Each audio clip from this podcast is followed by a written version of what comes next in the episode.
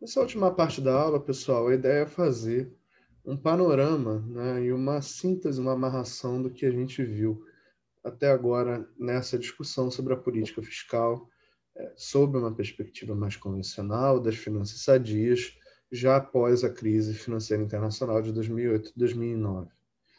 É, o ponto de partida de toda a discussão lá de trás foi mostrar que, de certa forma, a crise havia colocado em xeque a concepção mais tradicional da política fiscal como, é, um, como uma coadjuvante no arcabouço de política econômica e na obtenção né, de estabilização do produto e da busca pelo pleno emprego. Pragmatismo falou mais alto no primeiro momento, ali em 2008, quando a crise ainda estava se desenrolando, e ficou muito claro que os efeitos deletérios que ela tinha sobre o produto e sobre o emprego necessitavam de uma resposta governamental, especialmente dos países mais desenvolvidos, que no primeiro momento foram mais afetados efetivamente pela crise, e essas respostas foram dadas. Né? Mas, tão logo esse primeiro momento passou, voltou-se a pauta de uma consolidação fiscal, de uma austeridade fiscal é, para lidar com o problema do déficit público e para lidar com o problema do aumento do endividamento público naquele período. O que a gente vê, mais do que um novo consenso 2.0, é que houve uma profusão de discussões nessa área de política fiscal. O debate econômico ficou muito rico, com muitos trabalhos publicados e tudo, e nem todos apontando na mesma direção.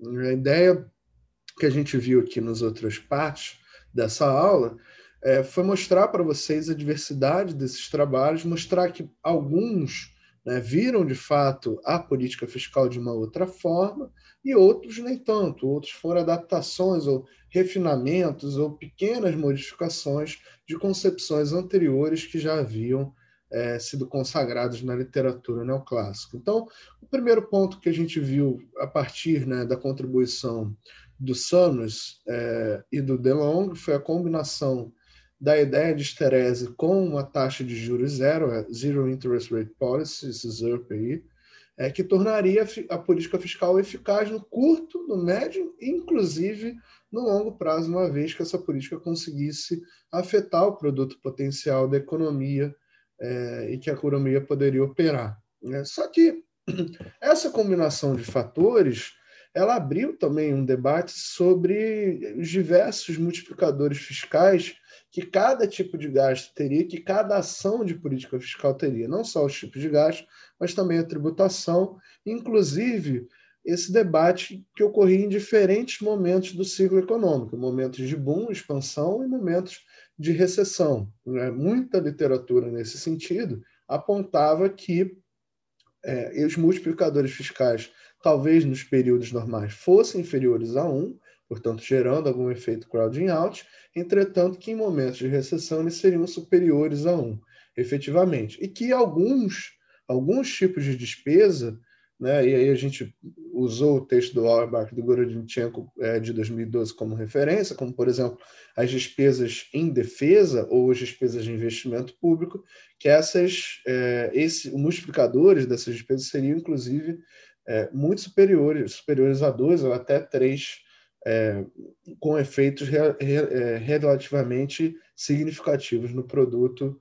e, por consequência, no emprego. Né? Só que essa visão, ela também, ao longo do tempo, ela começou a ser contestada por pela padronização dos métodos de estimação desses, desses multiplicadores e por novas técnicas que foram sendo incorporadas e passaram a encontrar valores mais próximos, aí um pouco mais altos ainda, mas mais próximos do que vigoraria é, num período convencional, inclusive sem ser sensíveis ao ciclo econômico. A despeito da discussão é, sobre as despesas específicas, que tipo de despesa tem qual multiplicador, ainda assim é uma discussão muito em aberto hoje, né, na, na teoria de, de política fiscal e, e em, todas as, é, em todos os campos, assim, dentro da né, dentro do pessoal da teoria mais convencional.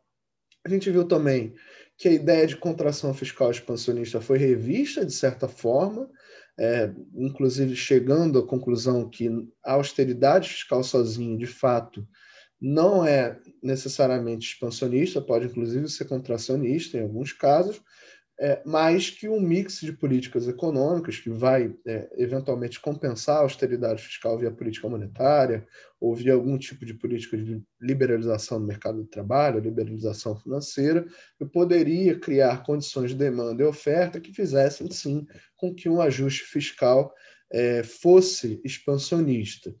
Então, essa ideia persiste, muito embora a gente tenha evidência de que é, essas condições são muito peculiares e cada ajuste fiscal vai ter um efeito efetivamente, é, primeiro, a partir do jeito que ele é desenhado, concebido, né?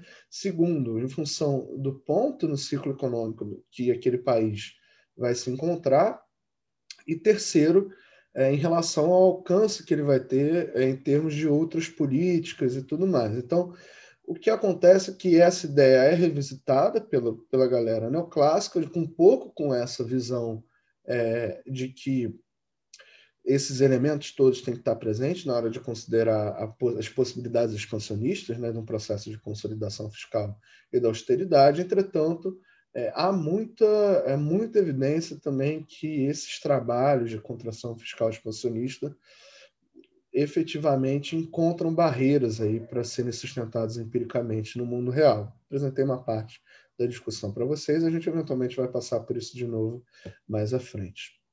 Ficou claro desse período que o debate sobre consolidação fiscal não chegou a um consenso, mas favoreceu uma opinião ali de meio termo, né? Que, bom, por um lado, é, é, não virou MMT, você não gasta à toa, sem limite nem nada disso, muito pelo contrário, vocês vão lembrar daquela situação da FMI que eu coloquei, o ativismo fiscal e uma política expansionária podem vir sim a fazer sentido é, se determinadas condições são observadas, e essa política deve focar na expansão dos gastos que tem os maiores multiplicadores, é, inclusive, existem possíveis efeitos deletérios das contrações fiscais. Aí vocês vão lembrar lá da visão da, da Christina Homer, da, da história lá do pica-pau, das coisas que é, a gente discutiu. Né? Bica aqui, bica lá, bica aqui, bica lá. A gente chega numa posição assim, não é um consenso efetivamente, mas existem, é, existe o reconhecimento de que contrações fiscais podem ter efeitos deletérios.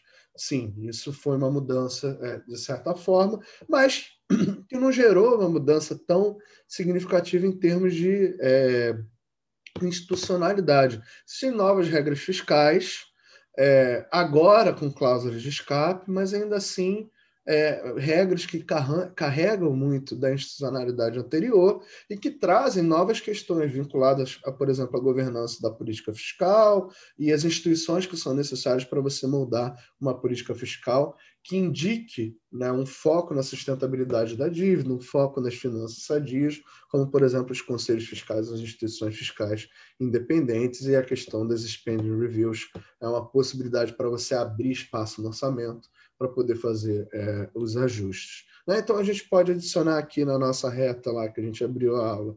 Se pós 2008, se eu tivesse que resumir, classificar isso, eu colocaria que agora a gente volta a ter a possibilidade do uso na política fiscal ativa no curto prazo, é, mas é, no médio e longo prazo a gente tem que pensar que essa política fiscal ativa vai ter que ser contrabalançada por um processo de consolidação fiscal, inclusive com a possibilidade de adoção de outros políticos econômicos, o que caracteriza essa escola da austeridade expansionista 2.0, e a, mais vigora ainda a manutenção de regras sobre uma nova institucionalidade nesse caso.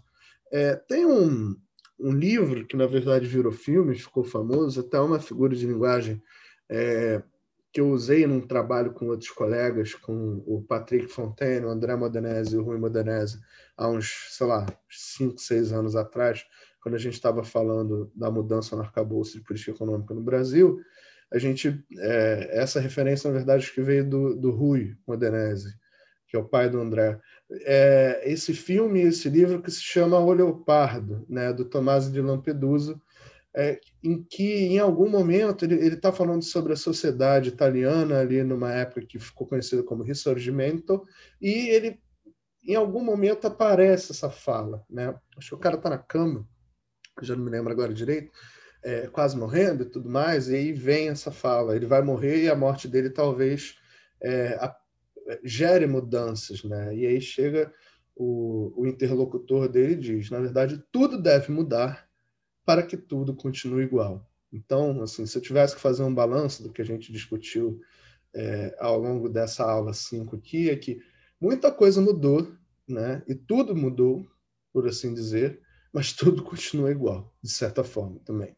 Então, ainda hoje, né, eu acho que ainda persiste, de certa forma, na academia, uma visão de ineficácia da política fiscal com multiplicadores baixos, e aí talvez a única diferença é que talvez na recessão é, abra-se espaço para você ter um ativismo fiscal maior, mas isso, em última instância, como a gente está vendo agora na pandemia da Covid-19, é uma decisão mais política, efetivamente, do que dos modelos econômicos que a gente estuda aqui.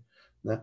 Mas mantém-se a ideia e o guia, o farol da condução da política fiscal a partir da noção de sustentabilidade da dívida pública e da solvência do governo como o indicador de responsabilidade fiscal, por assim dizer. E também se mantém né, a ideia que a política fiscal deve seguir regras e deve seguir instituições é, deve adotar instituições fiscais que assegurem o compromisso do governo com essa sustentabilidade da dívida. E a gente vê aqui no debate brasileiro, né, isso está muito claro, que às vezes esses objetivos são colocados, inclusive, acima né, das necessidades da população e das necessidades da sociedade em geral.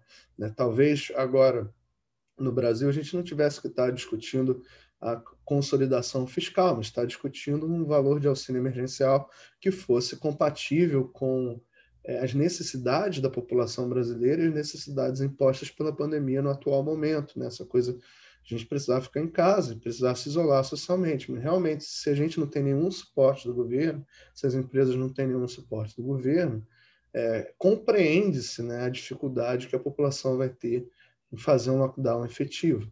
Então, o ponto todo é que, às vezes, essa na doutrina das finanças sadias, esses objetivos, o objetivo da responsabilidade fiscal, para tentar né, é, juntar tudo num pacote só, acaba vindo, acaba estando acima do que efetivamente, às vezes, a sociedade precisa, e talvez esse seja o principal ponto de crítica que eu já estou antecipando para vocês com a ponte que a gente vai fazer da próxima aula.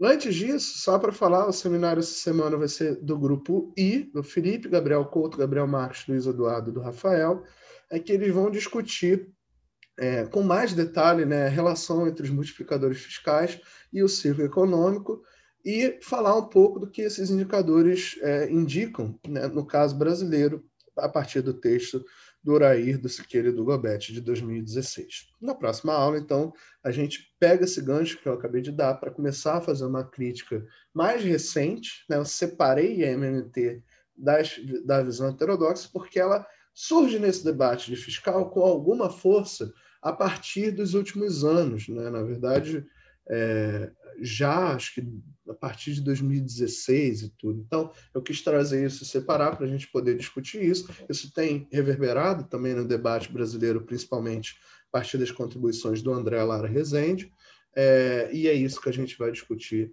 na próxima semana. Mas, por enquanto, a gente fica por aqui, na aula 5. Fique à vontade para entrar em contato comigo ou com a Júlia. É, precisarem de algum esclarecimento, tiver alguma dúvida. E, como sempre, fica lá o convite para vocês deixarem questões, é, perguntas, para a gente poder debater em sala, como toda semana. Não é obrigatório, não é, vai, mas vale um pontinho ali extra para quem tiver afim é, e estiver conseguindo acompanhar.